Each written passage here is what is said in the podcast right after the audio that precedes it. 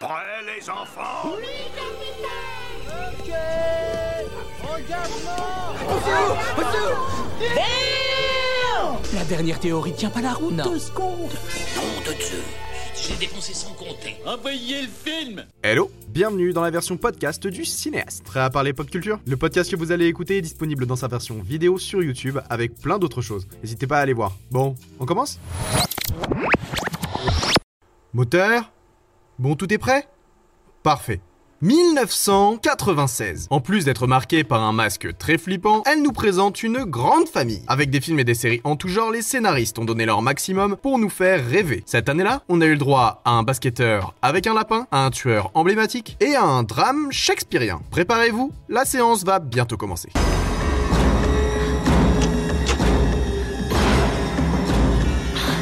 Tout d'abord et comme toujours, revenons rapidement sur notre repère chronologique. 1996 est marqué par la diffusion du 6 millième épisode des Feux de l'amour. On a pu voir sur les écrans les aventures d'un enfant du centre qui a bien grandi dans le caméléon.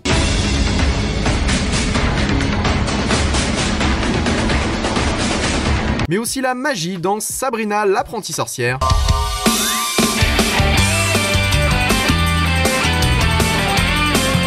Les histoires d'un ancien agent fédéral dans Millennium.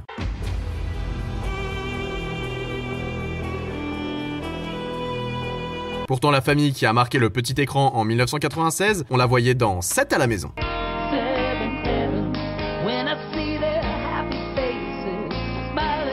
Cette à la maison est une série télévisée américaine de 11 saisons retraçant l'histoire de la famille Camden. Composée de 7 membres, le père, la mère et leurs 5 enfants et préados, nous allons suivre les mésaventures du quotidien et voir les problématiques qui surgissent dans la vie de cette famille, plutôt nombreuse. Le show réussit durant toute sa longévité à nous faire découvrir au travers de cette petite bande des morales importantes et en quelque sorte éducatives sur des sujets d'actualité. Ainsi, avec des réflexions sur la vie, nous parcourons les différentes épreuves que chacun doit traverser pour grandir et devenir une personne à part entière avec ses propres convictions. Le père étant révérend d'une église protestante, la religion fait elle aussi partie intégrante du récit en abordant souvent les façons dont on peut répondre aux expériences de la vie à travers la Bible. La série n'est pas vraiment la plus marquante de son époque et s'est un peu perdue au fil de son récit, étant masquée peu à peu par d'autres shows, prenant toujours plus d'ampleur. Friends écrase tout Pourtant, elle a quand même eu le droit à plusieurs petites remarques dans les œuvres qui lui ont succédé. On peut parler rapidement du Loup-garou du campus où un épisode est audible. Vous connaissez cette série? C'était euh, spécial, hein On en parle aussi rapidement dans Gilmore Girls ou Gossip Girls, ce qui fait beaucoup de girls, ainsi que dans BoJack Horseman, même si c'est pas forcément bien. Dans un domaine similaire, 1996 marque le début de la troisième saison de Friends.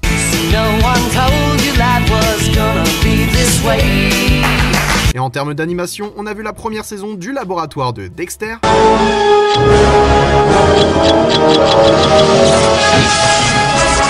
Et les premiers pas de Hey Arnold.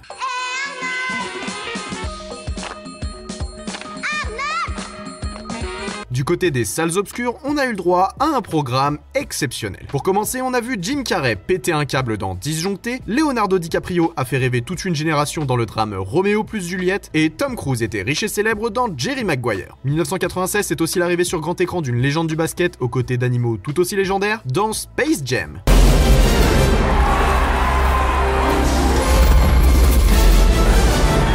Space Jam est une comédie familiale américaine réalisée par Joe Pitka. Je suis toujours autant en galère avec les noms. Lorsque les Looney Tunes qui vivaient leur vie bien tranquillement se font attaquer et décident de parier leur destin sur un match de basket, ils n'ont pas d'autre choix que de faire appel au MVP Michael Jordan pour venir les sauver. Bien que les critiques à sa sortie furent mitigées, Space Jam est rapidement devenu un classique de son époque. Avec cette publicité géante pour les Looney Tunes, Bugs Bunny a su se démarquer en prenant comme coéquipier une figure légendaire du basket et est allé mettre un 3 points directement dans le box-office en devenant l'un des films les plus rentables de tous les temps. Le jargon sportif à peine camouflé, ça c'est fait. Avant d'être contacté pour Space Jam, Jordan avait auparavant fait deux publicités avec Daffy Duck et sa bande pour la marque Nike, mettant en avant une certaine gamme de chaussures diffusées à la mi-temps du Super Bowl. Le succès du film est dû à plusieurs facteurs clés. C'est peu de temps après sa sortie de retraite que Jordan fait son apparition sur grand écran, l'occasion de s'assurer de voir l'un des meilleurs joueurs de tous les temps en pleine action dans un film avant qu'il ne quitte une nouvelle fois le terrain définitivement. De plus, le film réussit la prouesse technique difficile d'intégrer l'acteur au cœur même du monde des cartoons et de le faire interagir avec ses personnages. C'est pas le premier à le faire, mais c'est bien joué. Enfin, les Looney Tunes ce sont depuis de nombreuses années des grands représentants de l'animation pour enfants. Que ce soit Bugs Bunny ou Daffy Duck, le film a inexorablement attiré les enfants du monde entier dans les salles obscures. Pour l'anecdote, Ivan Reitman, le réalisateur du film, il avait téléphoné à Robert Zemeckis, qui avait présenté Qui veut la peau de Roger Rabbit peu de temps avant pour lui demander des conseils,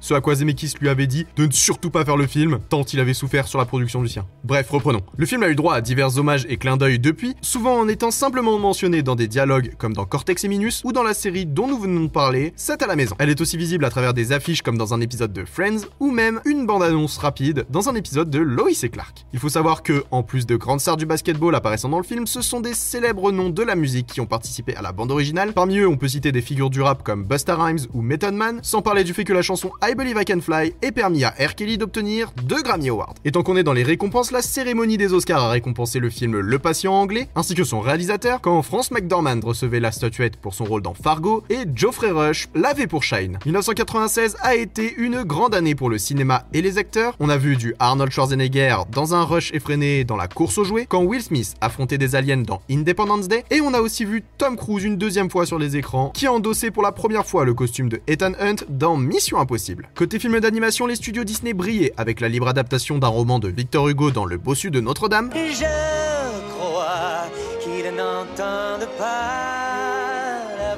Mais aussi avec celle d'une nouvelle de Roald Dahl avec James et la pêche géante. En francophonie, on a été observateur de la transformation de Richard Berry dans Pédale douce quand Jean-Pierre Bacry avait un air de famille et que Jean Reno allait se perdre avec Patrick Bruel dans Le Jaguar. On a aussi vu Edward Norton dans le magnifique Peur Primal, Patrick Stewart était Picard dans Star Trek Premier Contact et Eddie Murphy se dédoublait pour Professeur Folding. En outre, Tim Burton nous envahissait avec Mars Attack, Quentin Tarantino passait de l'autre côté de la caméra dans Une nuit en enfer et Peter Jackson mettait Michael G. Fox face au paranormal dans Fantôme contre Fantôme. Et aujourd'hui, je voulais vous proposer une projection un peu particulière en vous laissant décider du film qui allait clôturer cette vidéo. Alors, je vous ai demandé en story Instagram Suivez-moi sur Instagram si c'est pas fait. de voter entre deux films pour celui qui avait le plus marqué son année. Et après 24 heures pour choisir, vous en avez été incapable. Vous êtes vraiment sérieux là? Du coup, je vais vous parler d'un tout autre film. Car en 1996, on a fait la découverte de l'un des plus grands slashers de tous les temps dans Scream.